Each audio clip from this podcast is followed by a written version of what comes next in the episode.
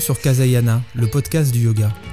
Deux fois par mois, nous allons explorer ensemble l'univers de cette voie millénaire.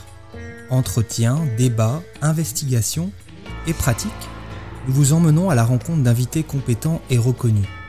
Yogis, philosophes, historiens, écrivains, enseignants et pratiquants, nous réunirons des profils variés pour retranscrire la pluralité des traditions spirituelles au sein de ce chemin de sagesse et d'ouverture.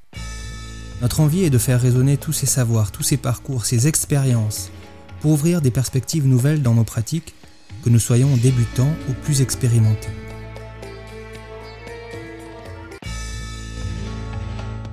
Bonjour à toutes et à tous, je suis vraiment très heureux de vous retrouver pour euh, un nouvel épisode de l'émission après cette très longue pause. Comme vous avez pu euh, le lire certainement sur euh, les réseaux, le temps, l'énergie consacrée à la réalisation de, l'émission, de la préparation des entretiens à la diffusion en passant par le montage audio, est extrêmement important. Et dans un contexte où nous avons fait depuis le début le choix de l'indépendance, le choix de ne pas insérer de publicité, nous sommes sur un modèle de partage, de gratuité, qui ne permet pas toujours de garder une fréquence euh, aussi ambitieuse qu'on le souhaiterait dans, dans les épisodes.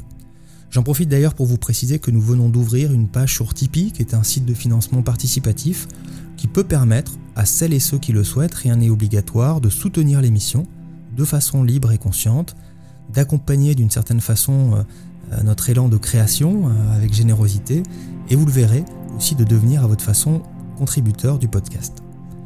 Ce soutien permettrait très clairement de poursuivre l'émission, de développer encore les contenus, tout en conservant un principe auquel nous sommes extrêmement attachés, une émission qui est disponible gratuitement sur toutes les plateformes d'écoute, que l'on peut entendre partout quand on le souhaite, à l'instar de la radio. Donc merci d'avance à celles et ceux qui deviendront euh, les premiers soutiens, les premiers mécènes euh, du podcast. On en vient à l'émission. Aujourd'hui, j'ai souhaité que nous puissions entendre le regard d'un spécialiste de l'Inde ancienne et du sanskrit sur les Yoga Sutras, les Yoga Sutras, bien sûr, l'un des chapitres fondateurs de la littérature yogique, le texte le plus connu aujourd'hui, euh, le plus enseigné aussi dans les écoles de formation d'enseignants de, yoga au XXIe siècle. Et finalement, alors que le yoga est souvent présenté aujourd'hui comme une union du corps et de l'esprit, ou peut-être plus éloigné encore de son sens littéral premier que nous aborderons plus tard, comme une activité de bien-être avec une collection de postures pour s'étirer et se détendre, les traductions les plus fidèles des textes anciens, et notamment de ces sutras, nous disent presque tout le contraire. L'indianiste d'ailleurs Michel Angot va jusqu'à parler d'un suicide du corps quand il parle de ce yoga des origines. Un suicide du corps euh, qui serait un, salut de l'émancipation de l'âme et euh, le chemin le plus évident pour ceux qui souhaitent échapper au cycle perpétuel des morts et des naissances. Cette histoire du yoga, qui se dévoile progressivement, nous montre finalement le chemin qu'a parcouru cette pratique ancestrale jusqu'à nous. Certains des invités de l'émission de la saison 1, l'historien Alexandre Astier ou, ou Isée Dardon Masculier notamment, ont offert leur lumière sur ce long voyage à travers les siècles, sur les métamorphoses et les variations successives qui témoignent de ce décalage important entre le yoga de Patanjali et euh, le yoga le plus couramment pratiqué de nos jours. Comme souvent dans l'émission, sans chercher forcément à juger de l'intérêt, des mérites ou des pertes éventuelles de cette évolution, nous allons ensemble plonger dans l'Inde ancienne pour tenter d'éclaircir la façon dont le yoga a été perçu, la façon dont il était compris et pratiqué il y a 2000 ans. Et pour cela, nous allons visiter ces Yoga Sutras avec euh, Marc Balanfa, philosophe et sanskritiste, qui a proposé une nouvelle traduction au sein de l'encyclopédie du yoga sortie en 2021 chez Albin Michel, traduction qui fera d'ailleurs l'objet d'un livre spécifique qui sortira d'ici quelques jours, toujours aux éditions euh, Albin Michel. Bonjour Marc Balanfa. Bonjour Vincent. Marc Balanfa, vous êtes euh, agrégé de philosophie, docteur en histoire des religions, ancien directeur de programme au Collège international de philosophie, traducteur du sanskrit et spécialiste des philosophies de, de l'Inde ancienne. Vous avez traduit la Bhagavad Gita en 2007 et vous venez donc de proposer une nouvelle traduction des Yoga Sutras de Patanjali en vous appuyant sur les commentaires de Vyasa, qui était le premier euh, exégète du texte. Ma première question vise à, connaître un petit peu déjà le contexte de l'écriture de ces aphorismes du yoga. Les controverses, vous le savez, ne manquent pas sur l'identité de ce fameux Patanjali, présumé auteur du texte. Est-ce qu'il a réellement existé? Que pouvez-vous nous dire sur ce, ce Patanjali? Est-ce que c'est un nom qui est donné à un, groupe de personnes, un groupe de compilateurs qui auraient cherché à un moment donné à codifier, à rassembler finalement les différents regards sur le yoga qui existaient à cette époque. Alors, s'agissant du contexte, on est à peu près certain, je dis bien à peu près certain aujourd'hui, que Patanjali serait plutôt un prête-nom, c'est-à-dire que, au fond, c'est un nom à, résonance brahmanique et euh, qui pouvait servir à, donc à plusieurs auteurs, qu'on appellerait des yogins aujourd'hui, des ascètes, à se donner une espèce de vernis culturel euh, acceptable. Parce que si on remet le contexte historique, euh, si on le reprend en place, euh, on est sous l'ère Gupta, hein, donc sous l'empire Gupta. Or, on sait aujourd'hui par les études historiques que l'empire Gupta a essayé de réagir contre trop d'ouverture qui avait été donnée par le premier empire, l'empire des Maurya. Donc, avec les Gupta, on revient à une culture védique traditionnelle. On revient donc à une forme de, de traditionnalisme et prendre un nom euh, à consonance brahmanique c'est évidemment recevoir l'appui des Gupta, de manière à peu près certaine. Donc on, ne, on ne pense pas que Patanjali soit une personne réelle, c'est certainement le nom que plusieurs personnes ont voulu prendre pour avoir une espèce de certificat euh, d'authenticité culturelle de la part de l'Empire Gupta. Justement, ces, compilateurs, donc qui seraient certainement plusieurs, qui sont-ils? Est-ce qu'on sait quelque chose d'eux? Alors, ce qu'on sait à peu près aussi de manière certaine, là je m'appuie surtout sur les travaux d'un grand spécialiste du Samkhya américain qui s'appelle Larson. Il pense qu'effectivement il y a deux traditions, euh, deux traditions qui viennent du Samkhya et qui sont à l'origine des Yoga Sutras. L'une donc, euh, c'est les chapitres 1 et 4, qui serait une tradition plus réformatrice, par exemple qui a totalement abandonné le concept de corps subtil qu'on voit dans les Samkhya Karika. Et l'autre, euh, livre 2 euh, et 3 ou chapitre 2 et 3, qui serait euh, une tradition du Samkhya plus fidèle à la pensée du Samkhya. Donc on pense que voilà que parmi tous les disciples du Samkhya, au 4e donc 5e siècle de notre ère, s'est dessinée une divergence entre certains qui acceptent des réformes et qui vont peut-être loin dans les réformes et qui se sont exprimés dans les chapitres 1 et 4 et les autres qui, au contraire, voulaient euh, rester fidèles à l'esprit du Samkhya et qui ont donc, euh, je dirais, qui sont à l'origine des chapitres 2 et 3. Mais il faut bien voir que même ceux qui sont, je dirais, des traditionalistes ont quand même beaucoup innové par rapport à ce que disaient euh, les textes de Samkhya de cette époque. Il y a aussi une controverse euh, qui existe aussi sur le fait que peut-être le troisième et plus certainement le quatrième livre aurait été écrit peut-être plus tardivement par rapport aux deux premiers. Qu'est-ce que vous pouvez nous dire Ça, on n'a pas tellement de, moyens de le dire. Euh, moi, j'ai tendance à penser il y a tellement de liens entre les chapitres 1 et les chapitres 4 qu'on ne voit pas comment le chapitre 4 serait vraiment beaucoup plus tardif que le chapitre 1. Hein. surtout par rapport euh, à la querelle avec le bouddhisme, hein, dont on reparlera. Du coup, si on devait dire euh, de façon générale, qu'est-ce que sont les Yoga Sutras? Parfois, ils sont présentés comme euh, voilà, un vrai traité de, yoga, parfois comme un manuel même de pratique par certaines écoles qui ont, modernisé un petit peu la, traduction. Euh, est-ce que c'est un, des premiers finalement textes de, l'histoire même sur la psychologie humaine, sur le fonctionnement du mental, qui est quand même abordé assez longuement dans ce texte-là. Est-ce qu'il a une dimension ou pas philosophique? Qu'est-ce qu'il apporte dans la philosophie de l'époque? Est-ce que c'est un peu de tout ça? Qu'est-ce que c'est les Yoga Sutras pour vous? Euh, C'est certainement plus un traité philosophique qu'un traité euh, pratique, hein, puisqu'on on en reparlera. Euh, la place qui est consacrée aux, postures en elles-mêmes et aux, et aux célèbres 8 degrés du yoga, c'est une place quand même relativement minime par rapport à, je dirais, à la réflexion philosophique. Moi, ce que je vois, c'est que on est donc au 4e ou 5e siècle de notre ère. Donc, à une époque où il y a d'un côté le bouddhisme qui est très florissant et qui en plus qui est défendu par des par quelqu'un qui s'appelle Vasubandhu, donc qui est un grand dialecticien, quelqu'un de très brillant. Et de l'autre côté, vous avez les écoles brahmaniques qui sont en réaction au bouddhisme et qui veulent, au contraire, euh, donc défendre leur position dans des traités. Or, moi, ce que je pense, c'est que ces disciples du Samkhya ont voulu créer une nouvelle école qui est le yoga et en prenant modèle sur les écoles brahmaniques, se sont dit qu'il fallait produire un traité de base sous forme de sutra. Parce que toutes les écoles brahmaniques avaient à leur, à leur fondement un traité sous la forme de sutra.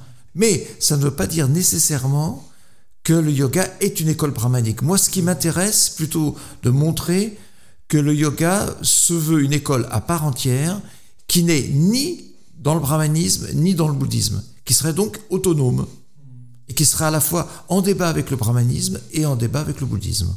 Et est-ce que c'est pas aussi cette émergence qu'on voit, on en parlera, des traces de, l'ascétisme Est-ce que finalement ce mot yoga, c'est pas un peu toutes ces, écoles, ces traditions, ces approches différentes, le brahmanisme d'un côté, le bouddhisme, qui l'ont un peu fait leur, enfin, essayer de le récupérer, ce terme Oui. Au contraire?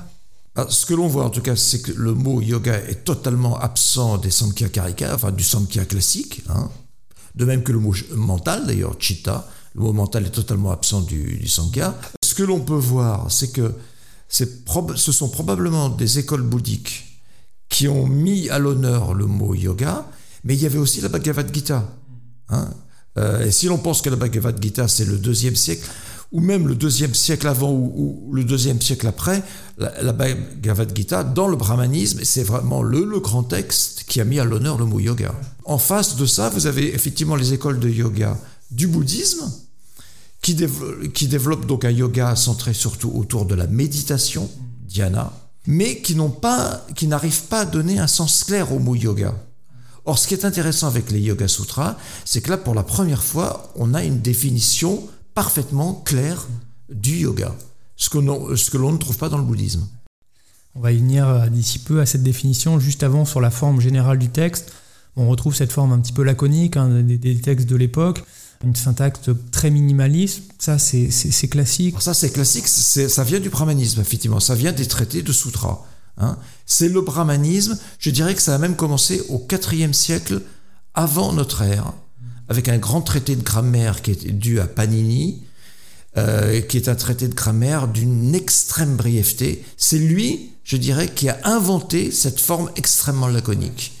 Et après lui, je dirais que les brahmanes par déférence envers Panini, ont eu à cœur euh, aussi de donner à leur traité la forme la plus laconique possible. C'est une espèce de, comment dire, on pourrait dire, une, espèce de virtuosité grammaticale et philosophique. Être capable de dire le maximum de choses avec le minimum de mots.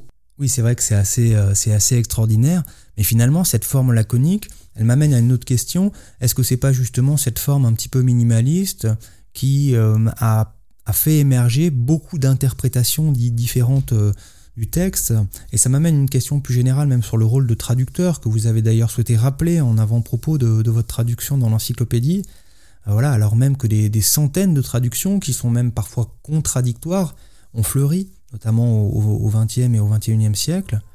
Comment vous pouvez euh, nous, parler de, ce travail? Comment vous le concevez, ce travail de traduction? Comment vous avez procédé pour traduire les sutras est-ce que, selon vous, c'est une bonne chose d'ailleurs que les traductions se multiplient avec souvent des regards euh, très différents?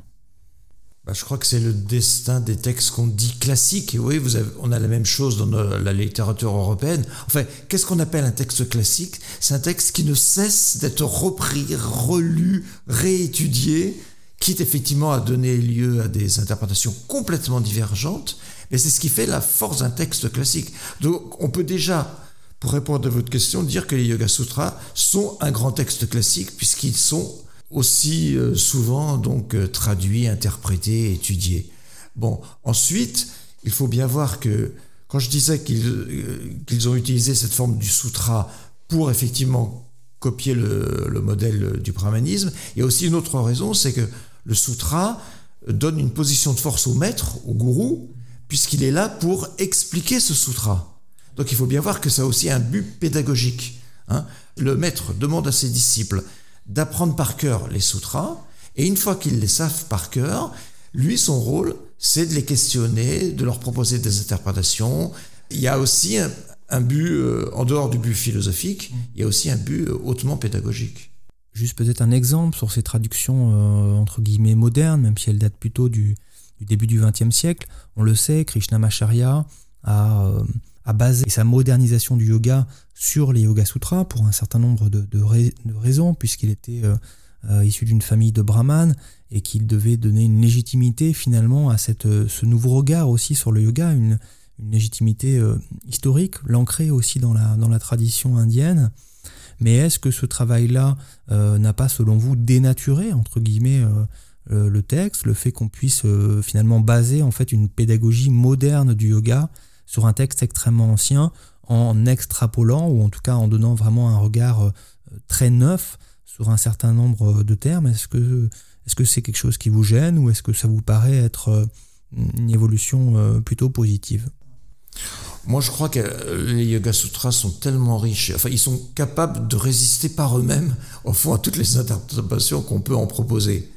Euh, Krishnamacharya, bon, il a quand même pour lui d'être celui qui a redonné vigueur à la pratique du yoga, ça, il n'y a pas de doute. Hein. Bon, moi j'ai fait du yoga en Inde avec euh, Iyengar, donc qui était son grand disciple. Euh, donc aussi a une interprétation assez personnelle des Yoga Sutras. il a beaucoup travaillé sur les Yoga Sutras.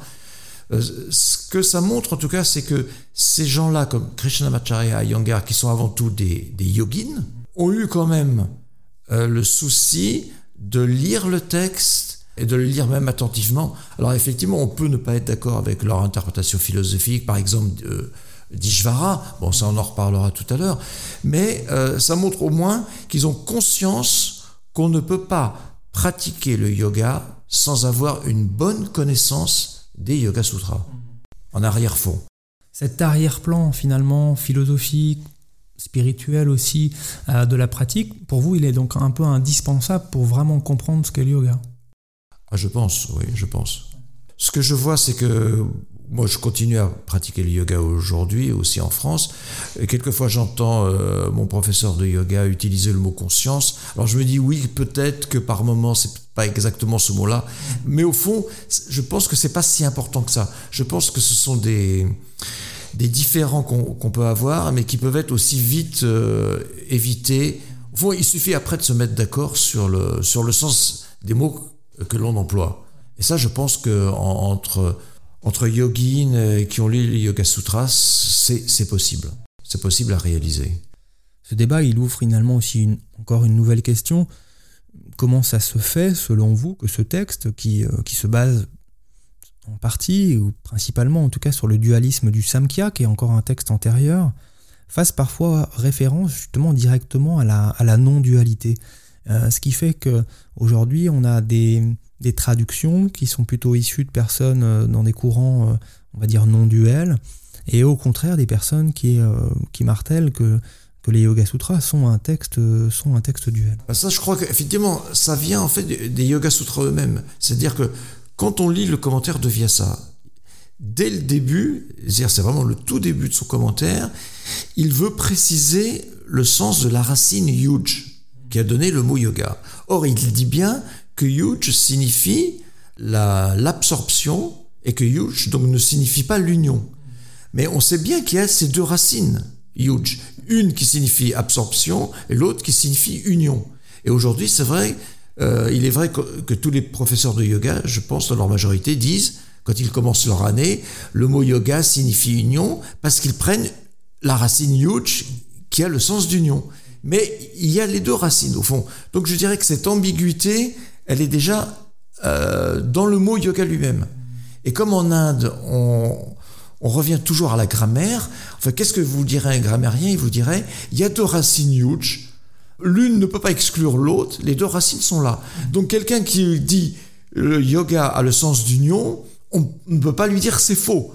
On peut simplement lui, rappeler que Vyasa ne donne pas à Yuj ce sens d'union, qu'il donne seulement le sens d'absorption, mais grammaticalement, cette personne n'est pas, n'est pas dans l'erreur en disant cela. Alors il faut bien voir que, par exemple, on sait aujourd'hui, euh, il y a des, le yoga bénéficie d'un regain d'intérêt. Il y a même un journal qui s'appelle le Journal of Yoga Studies, qui vient d'être créé il y a quelques années, qui n'existait pas autrefois. Et qu'est-ce qu'on voit aujourd'hui? C'est que dès le 7e siècle, c'est-à-dire au fond deux siècles après les Yoga Sutras, le sens de yoga est de façon prédominante plutôt le sens d'union. Vous voyez, donc en deux siècles seulement, on est passé d'un yoga qui signifie absorption à un yoga qui signifie union Oui, et ça, ça anticipe tout à fait ce que dira ensuite Shankara, le premier, enfin le second euh, grand commentateur des, Yoga Sutras. Après vient ça. Est-ce que nous pouvons, Marc Balanfa, vous en avez parlé assez brièvement, évoquer les influences que l'on retrouve finalement dans ce texte de, de codification? L'influence du bouddhisme, et ce même constat sur l'impermanence des choses, sur, euh, sur la souffrance qui est inhérente à l'homme, celle du Samkhya pour la vision dualiste du monde avec euh, d'un côté euh, Purusha et de l'autre Prakriti, celle des ascètes aussi qu'on retrouve vraiment très précisément hein, dans les austérités qui sont proposées, le fameux tapas qui apparaît clairement dans le livre 2, mais aussi plus largement celle de la Bhagavad Gita dont on retrouve des traces, celle des Védas, celle des Puranas, finalement, euh, comment s'y retrouver un petit peu dans toutes ces influences euh, et à quel endroit on peut, on peut retrouver ces traces dans les, dans les Yoga Sutras? Ce que l'on voit, c'est que ceux qui ont rédigé, ceux qui ont composé les Yoga Sutras, ont voulu faire une espèce de synthèse à leur époque, 4e, 5e siècle, synthèse au fond de tous les courants spirituels qui coexistaient en Inde à cette époque et qui pour eux leur servent, euh, je dirais, peuvent en tout cas peuvent leur servir de, de fondement à cette école du yoga qu'ils veulent faire naître de manière indépendante. Mais parce qu'effectivement, une école qui naît, euh, elle, s'appuie aussi et elle, nécessairement elle euh, subit l'influence des écoles qui, sont déjà existantes à cette époque. Alors, vous dites la Bhagavad Gita, très probablement, hein, parce qu'on voit que les deux mots euh, détachement Abhyasa, la discipline, et Vairagya, le détachement, viennent de la, de la Gita, hein, les deux. Bon, ensuite, on voit qu'effectivement, à d'autres endroits, il y a aussi, effectivement, on sent sans doute une influence de, de la Gita dans le commentaire de Vyasa, par exemple, quand il dit qu'il faut abandonner ses actes euh, entre les mains du Seigneur. Bon, ça, ça vient probablement aussi de la Gita. Mais vous avez aussi sans doute une influence du jainisme. Euh, à la fin du chapitre 1, il y a probablement une influence du jainisme, rien que le mot kaivalya, parce que kevala, c'est un mot vraiment qui est propre au jainisme et qu'utilisent beaucoup les jains. Un grand indianiste qui s'appelle Bronkhorst, effectivement, a voulu montrer aussi que l'ascèse qui est développée par euh, les Yoga Sutras probablement vient d'une origine qui serait jain. Les jains étant des gens effectivement qui veulent euh, développer un yoga de l'inaction, de l'immobilité absolue, puisque pour eux, tout ce qui est action euh, est une souillure. Donc là, il y a sans doute une influence effectivement du jainisme. Ensuite, il y a l'influence du bouddhisme, évidemment, qui est considérable, j'en parlais tout à l'heure, puisque ce sont quand même les, les, bouddhistes qui utilisent beaucoup le mot yoga, même s'ils n'arrivent pas à lui donner une définition claire, et surtout qui mettent en avant la pratique de la méditation, qui est très très importante dans le bouddhisme et qui deviendra un des huit degrés euh, du yoga euh, dans les Yoga Sutras. Donc ça, c'est la troisième influence. Ensuite, effectivement, vous avez aussi, comme vous l'avez dit, l'influence des, des ascètes, de tous ces groupes d'ascètes, parce qu'on le sait par les textes, qu'au 4e, 5e siècle, vous aviez déjà des ascètes qui parcouraient toute l'Inde comme ça, qui formaient des confréries, comme on peut les voir encore aujourd'hui, euh, ce qu'on appelle les sadhus.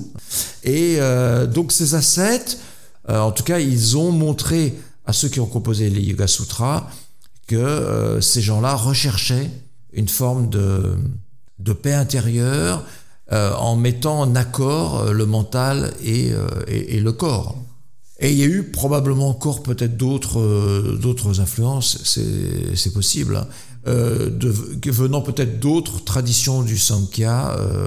en tout cas, voilà, c'est effectivement les Yoga Sutras portent la marque d'une forme de syncrétisme on, ne veut pas exclure, enfin, on ne veut exclure personne. C'est assez indien, effectivement, cette idée de ne pas vouloir exclure, de vouloir inclure tout le monde, au fond, dans un texte. Oui. On va maintenant venir vraiment euh, sur le texte lui-même. Alors, il serait naturellement impossible hein, de rentrer dans tous les détails du texte en, une heure, mais je vous propose quelques arrêts sur image, centrés principalement sur les livres 1 et 2. Et on commence avec le livre 1, on va s'attarder quelques instants sur les premiers aphorismes du texte qui disent euh, déjà l'essentiel en quelques mots, euh, l'aphorisme 2 notamment offre une définition du yoga que vous traduisez par le mot absorption. Vous traduisez ce célèbre aphorisme par le yoga et la résorption des opérations du mental. Est-ce que vous pouvez nous en dire davantage sur ce terme d'absorption euh, dans lequel le yoga est d'abord présenté comme un, comme un état? Ben, Si on suit là encore euh, le commentaire de Vyasa qui est quand même assez important, parce que enfin on voit bien qu'on ne pourrait pas lire les sutras seuls si on n'avait pas de commentaire. Ça serait vraiment très difficile pour nous euh, occidentaux. Hein. Euh, ce que l'on voit, c'est que comme Vyasa vient de dire que le mot yoga donc vient de la racine yuj qui signifie absorption, immédiatement donc le second le deuxième sutra dit, voilà, donc le yoga est la résorption des opérations du mental. Donc ça si on remplace yoga par absorption, ça veut dire pour arriver à l'absorption, sous-entendu dans le principe de conscience, il faut d'abord résorber les opérations du mental. Et alors là, ce qui est évidemment très important, c'est que ça, c'est aussi une pratique que j'ai bien comprise euh, au, fur et à mesure que je traduisais les Yoga Sutras, c'est que dans leur débat avec le bouddhisme, ceux qui ont composé les Yoga Sutras ont bien compris qu'il fallait reprendre un certain nombre de termes au bouddhisme en leur donnant un sens différent. Mais là, au fond, ils ne font que ce que faisait tout le monde à cette époque, c'est-à-dire les bouddhistes ont été les premiers à le faire. Quand ils ont composé leur grand traité, qu'est-ce qu'ils ont fait? Ils ont pris des termes importants du brahmanisme pour leur donner un sens radicalement différent. Ce qui était très perturbant pour les brahmanes. Et bien là, les Yoga Sutras font la même chose. Ils prennent des mots qui viennent soit du jainisme, soit du bouddhisme, en leur donnant un sens complètement différent. Par exemple, Niroda. Niroda, c'est un mot qui vient à la fois du jainisme et du bouddhisme. Et là, dans les Yoga Sutras, ça signifie la résorption. Hein. alors que dans le bouddhisme, ça signifiait la cessation, l'arrêt. Voilà. Euh, même chose pour le mot vritti. Vritti, c'est plutôt un mot qui vient des samkhya karika, mais où ça désigne les activités, le karman, hein, les activités auxquelles peuvent se donner les êtres humains. Et là, ça prend un sens différent, ça prend le sens de opération, hein, puisque dans le Sutra 6, on dira qu'il y a cinq grandes opérations euh, mentales, et la première d'entre elles étant la connaissance. Donc on est loin là du sens d'activité, voyez, euh, auquel on peut s'adonner. Et surtout le mot le plus important, le mot euh, chitta, le mental, qui est totalement absent du, du Samkhya, et qui vient probablement du bouddhisme, sauf que dans le bouddhisme, chitta signifie la conscience. Or, qu'est-ce que font les auteurs du Yoga Sutra? Ils reprennent ce mot qui vient du bouddhisme en lui donnant un sens complètement différent, puisque pour eux, ça, va signifier le mental et seulement mental, auquel s'oppose justement le principe de conscience. Au fond, pour comprendre, pour donner un sens à tout ça, il faut bien voir que on est à une époque où il y a de grands débats philosophiques organisés par les souverains Gupta et qui opposent la plupart du temps des philosophes du brahmanisme à des philosophes du bouddhisme.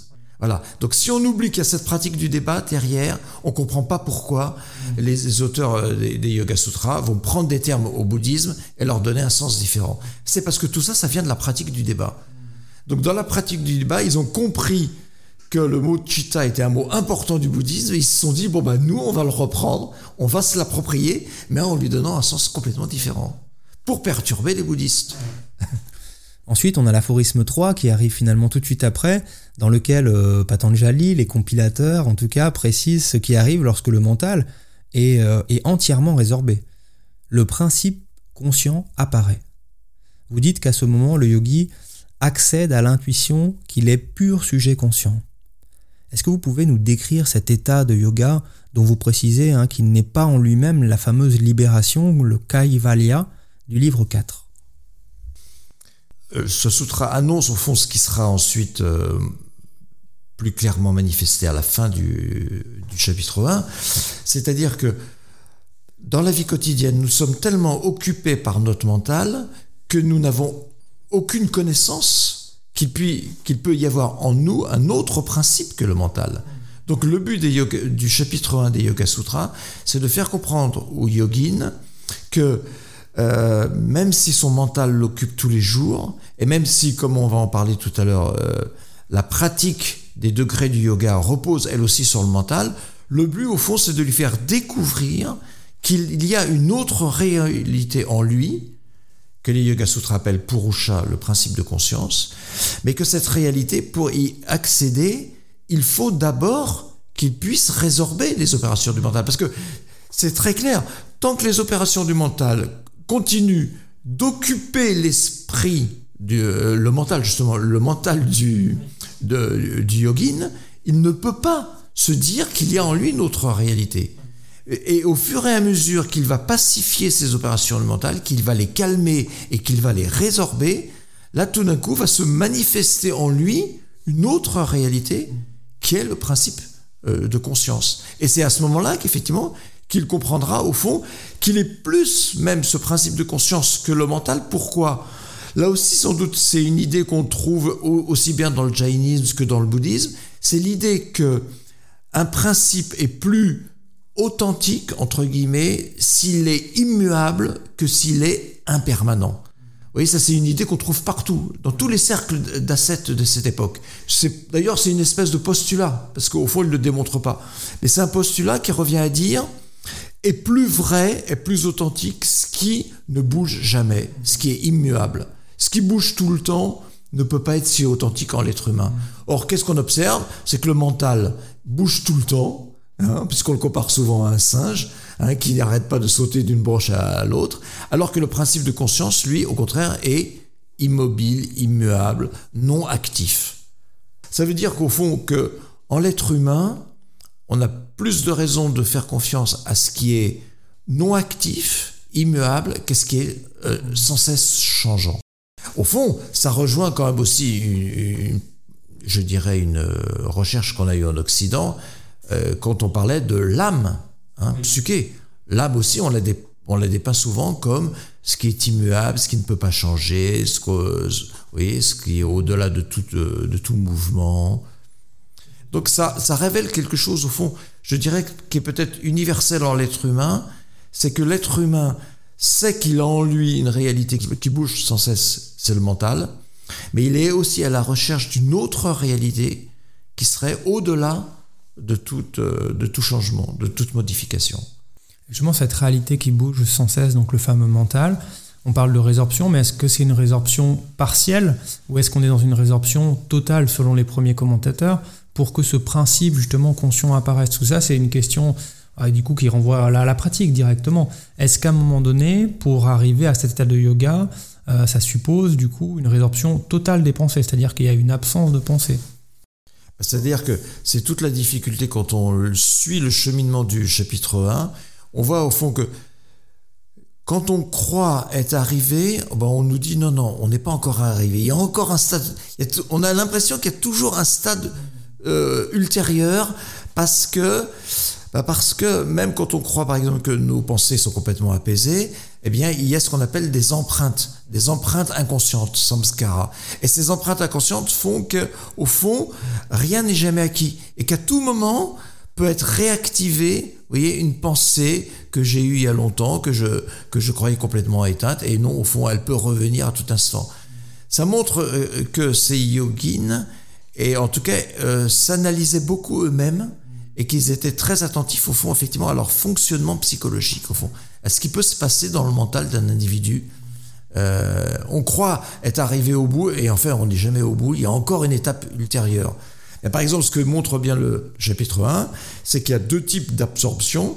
Il y a l'absorption avec germe et l'absorption sans germe. Alors là, si on arrive à atteindre l'absorption sans germe, Abidja, alors là, on peut se dire qu'effectivement, euh, le principe de, conscience peut pleinement se manifester, que plus rien ne peut lui faire écran. Mais la question est, comment est-ce qu'on est certain de pouvoir atteindre cet état d'absorption sans germe? Ça, je pense que seuls quelques yogins peuvent dire qu'ils l'ont atteint, cet état. Vous évoquez les fameux samskaras, on y viendra un petit peu plus tard puisqu'ils sont, sont abordés euh, dans le livre 2, mais, mais j'en profite puisqu'une question me vient à ce sujet-là. La psychanalyse est une approche beaucoup, plus moderne qui prétend, euh, avec tout le travail très intéressant qui a été fait, avoir découvert finalement un petit peu cet inconscient humain, mais, mais cette expérience finalement que, que, menaient les yogis par, euh, par l'auto-observation, par l'auto-analyse, est-ce qu'on n'est pas déjà dans, une première approche finalement de, l'inconscient, dans, la découverte d'un arrière-plan euh, de pensée qui, euh, d'habitude, qui euh, finalement nous conditionne un petit peu à notre insu? En tout cas, moi, je connais aussi des, psychanalystes qui s'intéressent au Yoga Sutra et à la culture indienne parce qu'effectivement, ils voient bien que la culture indienne, très tôt, hein, dès le IVe siècle de notre ère, a, mis le doigt sur le fait que l'être humain peut être déterminé à son insu, donc de, ce qu'on appelle de façon inconsciente, par ce qu'ils appellent donc des samskaras, des empreintes, mais aussi les vasanas, les imprégnations inconscientes.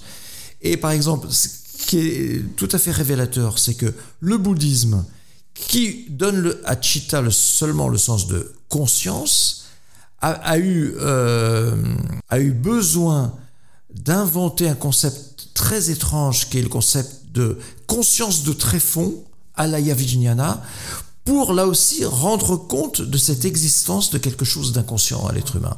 C'est-à-dire que les Indiens ont le sentiment que la conscience, effectivement, c'est ce qui devrait caractériser euh, et ce qui devrait faire la dignité d'un être humain, mais qu'il y a toujours ces traces comme ça résiduelles euh, et qui nous viennent des existences antérieures, puisque là on est dans la théorie de la, transmigration.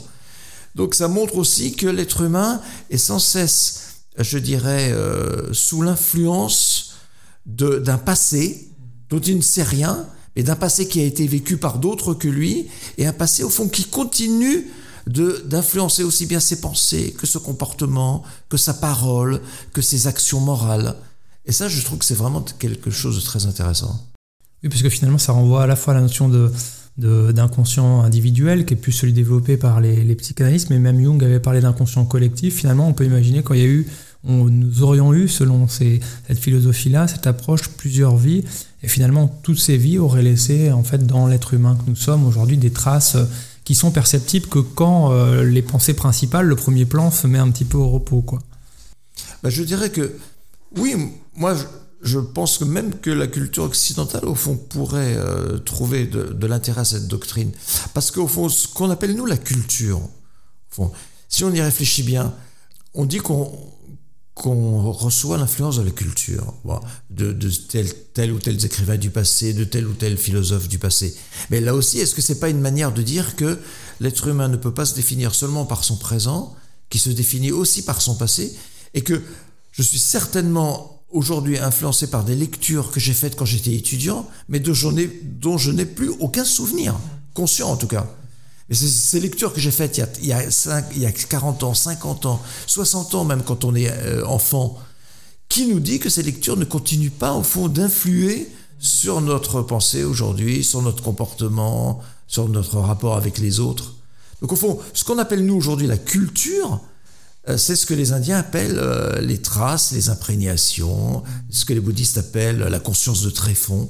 Et moi j'y vois une, espèce de convergence. Si on revient sur le texte, après euh, cet aphorisme 4, Patanjali va ensuite décrire les, cinq grandes opérations, euh, les cinq grands modes du mental, pour faire simple, connaissance, erreur, imagination, sommeil et mémoire. Et il va euh, tout de suite après donner une première méthode, une première astuce d'une certaine façon pour aller vers cet état de yoga, un aphorisme qui est connu, discipline et détachement, abhyasa, vairagya. Est-ce que vous pourriez décrire un peu plus précisément ces, euh, deux éléments? En tout cas, ces deux mots donc, qui sont empruntés à la Bhagavad Gita, hein, euh, clairement. Euh, abhyasa, c'est un mot assez courant qu'on traduit souvent par assiduité, répétition. Il y a beaucoup l'idée de répétition dans abhyasa. il y a l'idée de discipline, c'est-à-dire que, effectivement, ces gens-là, les yogins, savent bien que c'est pas en une fois qu'on arrive à discipliner son mental. Donc sans cesse, sans cesse, il faut se reprendre parce qu'on sait que le mental nous influence beaucoup plus qu'on ne le croit et qu'on continue, par exemple, de garder des habitudes mentales. Hein, et qu'il faut des années probablement pour se défaire de certaines habitudes mentales ou de certaines habitudes intellectuelles. Donc l'idée d'exercice, là vraiment on est au cœur du yoga, c'est-à-dire que on n'en fait pas une fois et puis après on s'arrête. Ça ne veut rien dire. Euh, quand on commence à faire du yoga, euh, bah, c'est dire qu'on ne s'arrête jamais. Euh, de même, cette discipline, on commence à la faire, mais on sait très bien que rien n'est jamais acquis. Donc il faut sans cesse reprendre, parce que le yoga repose effectivement sur, sur une forme de pratique. Ces gens-là, s'ils n'avaient pas une pratique sur laquelle ils s'appuient, n'auraient pas pu composer les Yoga Sutras. Ça, c'est le mot discipline. Maintenant, le mot détachement, euh, c'est le détachement par rapport au désir, par rapport aux objets sensibles. Je dirais que peut-être que ça peut annoncer en quelque sorte les yama niyama, euh, les deux premiers degrés du yoga, parce que c'est, il y a une dimension morale dans le mot détachement. Il y a l'idée que, effectivement, je ne suis pas un yogin seulement parce que je suis capable de me discipliner, mais je suis yogin aussi parce que j'ai euh, mis une très grande distance entre le monde sensible et, moi-même. Hein, parce que donc, euh, et, et si j'avais pas cette distance qu'ils appellent le détachement, je pourrais difficilement euh, être, être un yogin. On imagine mal un yogin qui serait simplement dans la discipline, mais qui serait dans l'avidité, euh, oui, qui serait euh, dans l'empressement, là, non. Euh, ou qui serait dans le désir de biens matériels. C'est pas non plus possible. Donc finalement, ces deux, éléments s'additionnent. On n'est pas dans une recherche finalement d'efforts justes ou d'efforts maîtrisés. Parce qu'on imagine que s'il y a trop, enfin j'imagine s'il y a trop d'efforts, compliqué de faire exister une forme de détachement. Et s'il y a au contraire trop de détachement, bah peut-être que l'effort n'est pas assez présent. Est-ce que là, on est dans, dans l'équanimité du bouddhisme ou est-ce que c'est vraiment les deux éléments qui sont, qui sont importants quoi, et qui s'équilibrent parce qu'ils sont tous les deux forts? Oui, les deux éléments, effectivement, s'équilibrent absolument. Euh, on peut, ne peut pas là aussi imaginer effectivement un yogin qui cultiverait l'un plus que l'autre. Le mot Vairagya, c'est certainement aussi, effectivement, ça renvoie à la tradition de, de l'ascétisme. Hein, puisque ça vient de raga. Donc raga, c'est euh, la passion, hein, souvent, même dans la littérature indienne euh, classique.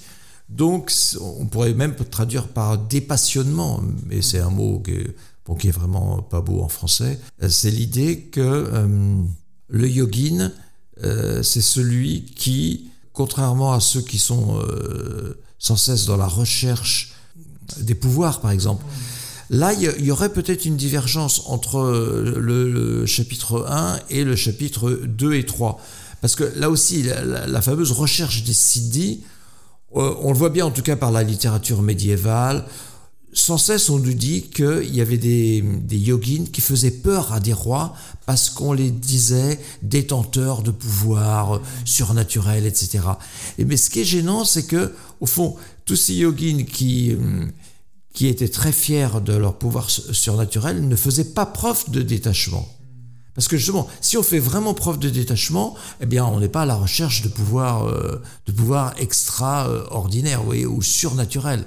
Donc là, je dirais qu'il y a déjà la trace d'un débat à l'intérieur des Yoga Sutras entre ceux qui ont composé le livre 1, j'en ai parlé tout à l'heure, et le livre 4, qui seraient donc des réformateurs, et les deux et les autres qui ont composé les livres, euh, les chapitres 2 et 3. Mais qui est un débat à l'intérieur de, l'école de yoga, ça montre bien justement que c'est une école authentique. Nous arrêtons ici pour cette première partie d'émission sur les Yoga Sutras avec Marc Balanfa. Après avoir bien posé aujourd'hui le contexte historique de ce texte, abordé ensemble les premiers aphorismes du livre 1, nous poursuivrons d'ici quelques jours avec les aphorismes suivants en arrivant sur le livre 2 et en débordant même légèrement sur le début de livre 3, avec notamment la méditation.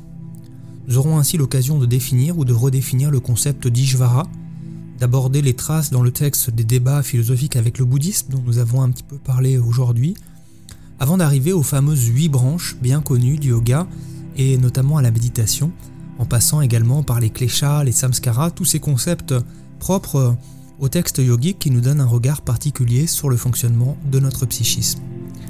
Merci encore à toutes et à tous pour votre écoute, je vous souhaite une excellente fin de journée.